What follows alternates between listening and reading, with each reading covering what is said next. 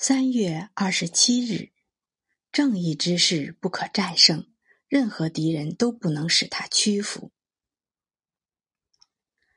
正义之士无需隐瞒，他的行为光明磊落，他的思想和欲望都可让众人知晓。他是无所畏惧且问心无愧的，他的步履坚定，身板硬挺，语言直率，毫不含糊。他敢直视每个人的同仁。一个心中无错无妄的人，怎么会有所畏惧？一个坦坦荡荡的人，又怎么会在他人面前感到羞耻？